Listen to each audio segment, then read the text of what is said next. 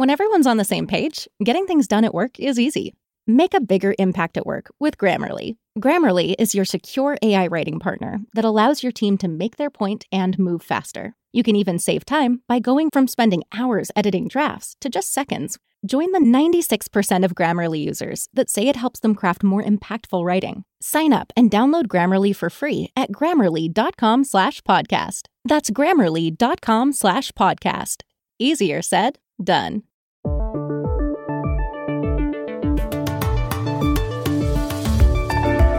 Se expande el coronavirus. Ya está en todas partes y se va a mover cuando tenga oportunidad de hacerlo, dice el director ejecutivo del programa de emergencias sanitarias de la Organización Mundial de la Salud, Mike Ryan. In terms of right now where we stand in a pandemic, in a sense, the virus is everywhere. So the virus will move when the virus gets the opportunity to move. En Estados Unidos, la Florida es un estado muy golpeado. Y en la Florida, los guatemaltecos de origen maya, quizá la comunidad más perjudicada. Hoy les contamos la historia. También en Estados Unidos han empezado las pruebas en 30.000 personas del proyecto de vacuna de la firma Moderna. En Portugal fabrican una mascarilla que mata el virus y en Alemania unos perros lo detectan al olerlo. En España, el sector del turismo puede arrojar pérdidas millonarias en agosto y septiembre como consecuencia de la decisión del Reino Unido de someter a 14 días de cuarentena a quienes lleguen de ese país. Aquí les explicamos los detalles.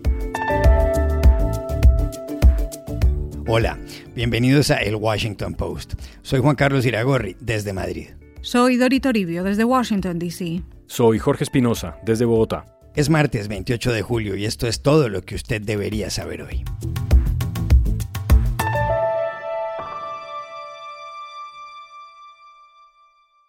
Del Río Grande a la Patagonia y de Cuba a Trinidad y Tobago. En ese espacio, en América Latina y el Caribe, se concentra ya el mayor número de casos de coronavirus en el mundo. Son más de 4.340.000, cantidad que supera los de Estados Unidos y Canadá. A nivel global, las personas infectadas son 16,3 millones. Los fallecidos han sido 650.000 una comunidad latinoamericana que vive en Estados Unidos y que ha sido particularmente afectada. Es la de los guatemaltecos en el sur de la Florida, muchos de ellos de origen maya. Es verdad que Florida ha sido uno de los estados más golpeados de la Unión. Las hospitalizaciones de niños con coronavirus se han incrementado un 23% en solo una semana y varios jugadores de béisbol de los Marlins de Miami han resultado infectados. Pero Dori, entre los guatemaltecos el porcentaje de contagiados es alarmante. Lo acaba de narrar en un artículo en The Washington Post el corresponsal jefe en América Latina, Kevin Siff. Y es que entre las localidades de Indiantown y Lake Worth Beach viven miles de guatemaltecos. Llamamos a María Hernández, que llegó a esa zona desde San Miguel Acatán, un pueblo en el norte de Guatemala, y que ha montado en el garaje de su casa la emisora Radio Ketnocop, donde emite en idioma acateco. Bien, la situación aquí en el sur de la Florida en estos momentos es crítico. Acá viven alrededor de 80 mil guatemaltecos y un 60% son indígenas mayas guatemaltecos. Sabemos cómo ha tirado el resultado de los exámenes. A 30% de la comunidad está contagiado, pero sabemos que el número es un poco más porque hay mucha gente que por motivo de trabajo o por falta de información o por miedo no se han ido a hacer la prueba del COVID-19.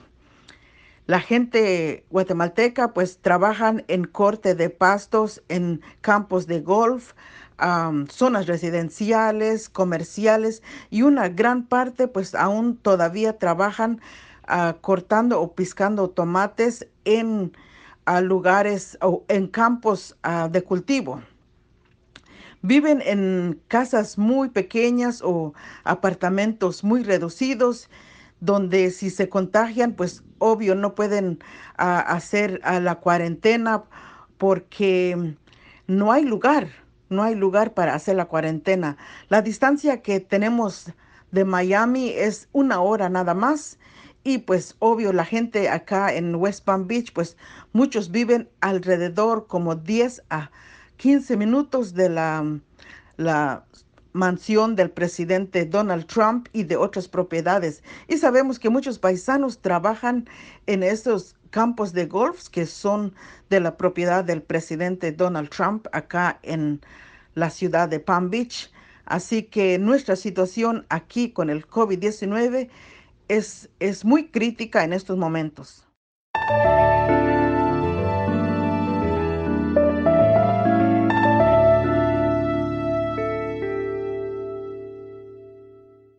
Si la pandemia crece, también crece la lucha contra ella.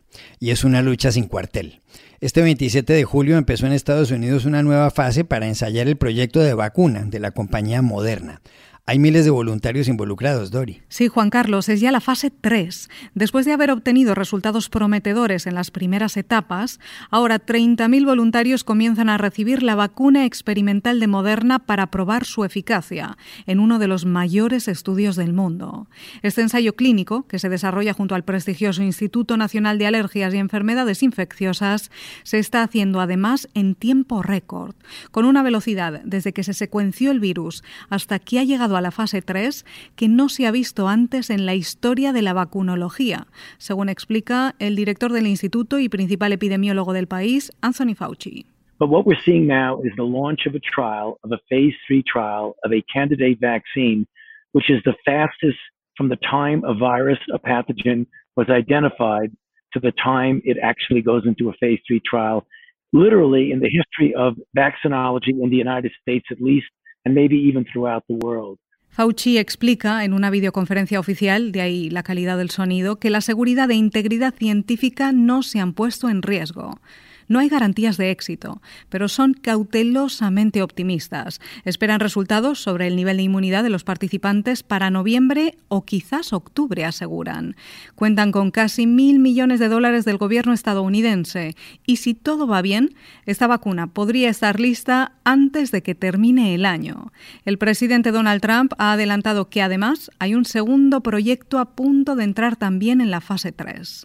America will develop a vaccine very soon and we will defeat the virus. We will have it delivered in record time. Promete Trump que Estados Unidos pronto encontrará y distribuirá la vacuna y derrotará al coronavirus. Y en Europa hay dos novedades llamativas, Espinosa. Una en Portugal, otra en Alemania. Sí, Iragorri, en Portugal se anunció esta semana la fabricación de una mascarilla que inactiva el coronavirus y que está garantizada por el Instituto de Medicina Molecular Joao Lobo Antunes de Lisboa. La clave consiste en la cantidad de capas de las que está hecha, que reduce el riesgo de contagio en un 99%, incluso después de 50 lavadas, según dijo en varios medios de comunicación el médico Pedro Simas. Y en Alemania la novedad es que científicos de la Universidad de Medicina Veterinaria en Hannover y las Fuerzas Armadas han conseguido entrenar a ocho perros que han logrado diferenciar la saliva de seres humanos que tienen coronavirus o influenza de la saliva de quienes no sufren esas enfermedades. La efectividad es del 94%. Los resultados de la primera fase fueron muy alentadores y muy positivos, según la ministra de Defensa de Alemania, Annegret Kramp-Karrenbauer. Erprobung war sehr ermutigend, war sehr positiv. Es gerade veröffentlicht worden. La ministra añadió que los próximos pasos son esenciales y, por lo tanto, en los meses que vienen hay que seguir investigando las siguientes fases. Si eso se perfecciona y los animales pueden olfatear solo el coronavirus, servirían para dar más seguridad en colegios, universidades, espectáculos y otros eventos públicos.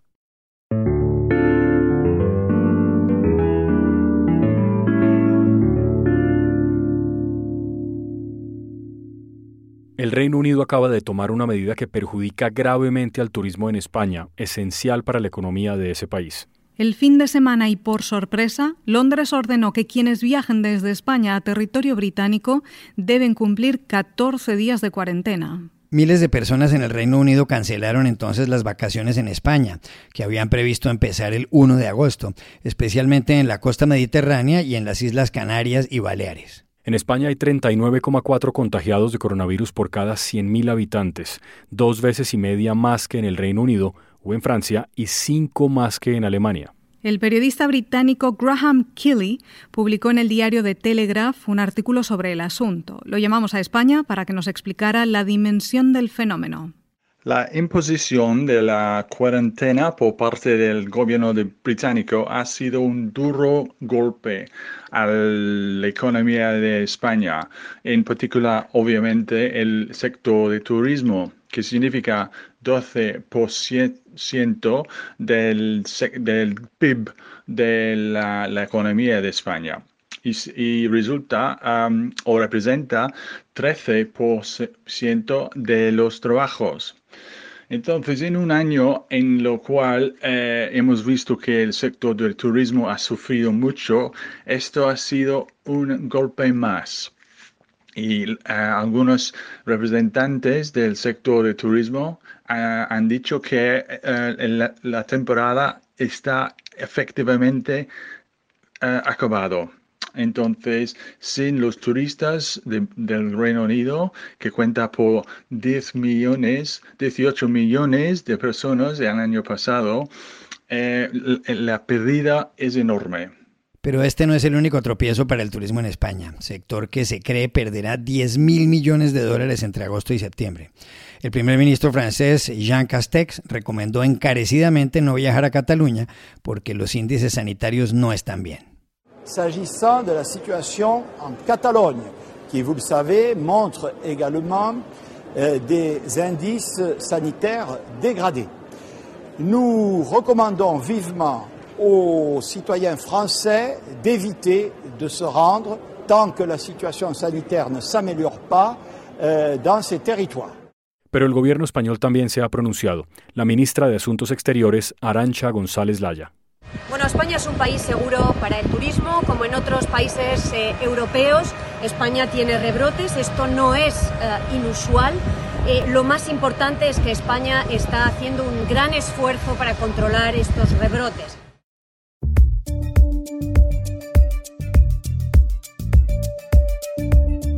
Y estas son otras cosas que usted también debería saber hoy.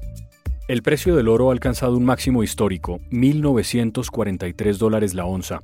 Los inversionistas han decidido pagar esa cantidad aún en medio de las consecuencias económicas de la pandemia y del deterioro de las relaciones entre Estados Unidos y la China. Una razón parece ser la caída del precio del dólar a su nivel más bajo desde mayo de 2018. El oro sigue siendo un refugio seguro, el dólar no tanto, al menos de momento. El cuerpo de John Lewis es el primero de un legislador afroamericano al que se le rinden honores en la rotonda del Capitolio en Washington. Luis acaba de morir de cáncer. Tenía 80 años. Acompañó a Martin Luther King aquella tarde de 1963 frente al monumento a Lincoln y fue golpeado casi dos años después al cruzar un puente en Selma, Alabama, para exigir el voto negro. Ante sus restos, la presidenta del Poder Legislativo, Nancy Pelosi, lo despidió así. John Lewis se convirtió en un titán del movimiento por los derechos civiles y después en la conciencia del Congreso. John Lewis became a titan of the civil rights movement and then the conscience of the Congress. Y hace más de 11 años, el día en que Barack Obama se posesionó como el primer presidente afroamericano de Estados Unidos, le dedicó una foto. Because of you, decía, gracias a ti.